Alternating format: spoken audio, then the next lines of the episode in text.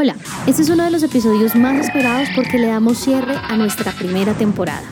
Así que sube el volumen y ajusta bien tus audífonos porque la historia de hoy será muy especial. Soy Tator líder digital de Compass Porter Novelli y estás a punto de escuchar el capítulo 11 de Tecnología con propósito. Un podcast creado para encontrar, vivir y contar la tecnología desde otras voces e historias. Esta es una iniciativa creada por el equipo digital de Caracol Radio y Compass Porter Novelli. En este capítulo, nuestras voces protagonistas nos llevarán a través de la importancia de la detección temprana del cáncer de piel hasta las innovaciones de la investigación clínica en este campo. Bienvenidos a nuestro episodio Busca el Punto. Cristian es comunicador social y actualmente estudiante de diseño de modas. Tiene 35 años y fue un paciente con cáncer de piel. Aunque su proceso de tratamiento ha sido exitoso, la detección tardía de esta patología complicó su vida considerablemente. En mi caso personal me demoré muchísimos meses en llegar a un especialista. Quizás mi cáncer no era el más complejo, pero el avance que tuvo durante esos meses fue muy importante y eso hizo que las cosas fueran mucho más complejas, que el tratamiento tuviera que ser mucho más agresivo, que durara más tiempo en comparación de si hubiera logrado tener una detección temprana. He conocido personas con cáncer eh, muy complejos en niveles muy muy tempranos. Entonces eso ha permitido que se tomen eh, soluciones mucho más prontas. Por otro lado Hernando Coy quien ahora disfruta de su pensión en la ciudad de Bogotá descubrió una pequeña normalidad en su piel cuando tenía 61 años. En ese momento, esa irregularidad lo llevó a una consulta inmediata con un profesional. Bueno, mija, cuando me detectaron el cáncer de piel, me salió en el brazo izquierdo una puntica milimétrica, eh, como cuando lo pica uno un zancudo. Me lo apreté y me salió una sangre morada. Pedí cita con dermatología. El dermatólogo me hizo una pequeña biopsia y en esa biopsia me salió el resultado de que tenía un carcinoma. No hay duda que esta noticia es impactante para el paciente y su círculo cercano. No obstante, las detecciones tempranas y los avances en investigación clínica son un parte de tranquilidad que ayudan a mejorar la calidad de vida de pacientes con cáncer. Bueno, en realidad en Colombia hay un gran potencial para continuar creciendo en investigación clínica. Es súper importante seguir evaluando cómo podemos tener mayores eficiencias en los procesos de investigación en Colombia, incluyendo los temas regulatorios, así como eh, cómo continuamos expandiendo la base de centros de investigación y de recurso humano capacitado para realizar investigación clínica. Tal vez uno de los grandes desafíos que tenemos localmente es cómo em, los pacientes y la comunidad en general puede contar con más y mejor información sobre qué es la investigación clínica, cómo se puede participar, qué beneficios puede llegar a tener este tipo de participación. Y de esta manera con una comunidad mucho más informada, más eh, entendida de lo que significa la investigación clínica, se puede alentar a más pacientes a participar de los diferentes estudios clínicos que llegan y que se hacen directamente en Colombia. Quien nos habló es María del Rosario Olivera, directora médica de la biofarmacéutica BMS en Colombia. Ella nos presenta un panorama positivo en nuestro país de un tema fundamental para el tratamiento y las detecciones de esas patologías. Es justamente la investigación. Sin embargo, es importante aclarar que aunque cada día hay procesos innovadores para atacar diferentes tipos de cáncer en la piel, el autocuidado juega un papel vital en la vida de un paciente. En mi caso yo era uno de esos jóvenes que salía y nunca, nunca contemplé usar un, bloqueador solar. Me quemaba, me daba cuenta como que me quemaba muy fácil, que mi piel se afectaba muy fácil con el sol, pero nunca, nunca se me ocurrió ni en mis sueños más locos que me fuera a cruzar con la palabra cáncer.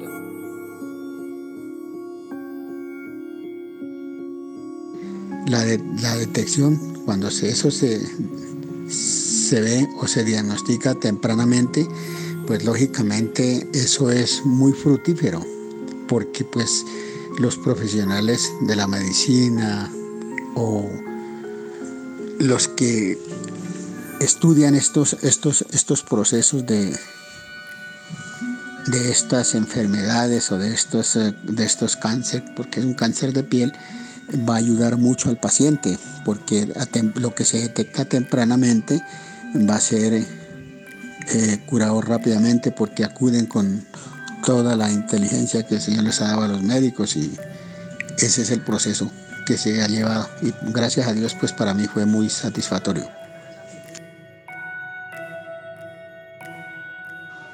Existen diversos tipos de cáncer de piel, pero uno de los más agresivos es conocido como melanoma. La señal más importante para el melanoma es algún lunar nuevo en la piel o un existente que haya cambiado en tamaño, en forma o en color. Otra señal importante es algún lunar que luzca distinto a los otros en su piel. Además, una cifra que vale la pena tener en cuenta es que la incidencia estimada del melanoma maligno en Colombia corresponde a 4.6 por 100.000 en mujeres y 4.4 por 100.000 en hombres. Estas incidencias se pueden tratar a tiempo con una detección hecha por el mismo paciente y para esto, Carolina Pozobón, dermatóloga de la Universidad Nacional, nos presenta las siguientes recomendaciones. Bueno, en general se recomienda que el paciente haga un autoexamen de piel. Este autoexamen debe incluir las palmas de las manos, las plantas de los pies, las axilas, los genitales y también el cuero cabelludo. Eh, le puede pedir también a, un familiar, por ejemplo, que le ayude a revisar el cuero cabelludo. Se debe tener en cuenta el ABC de, de estas lesiones.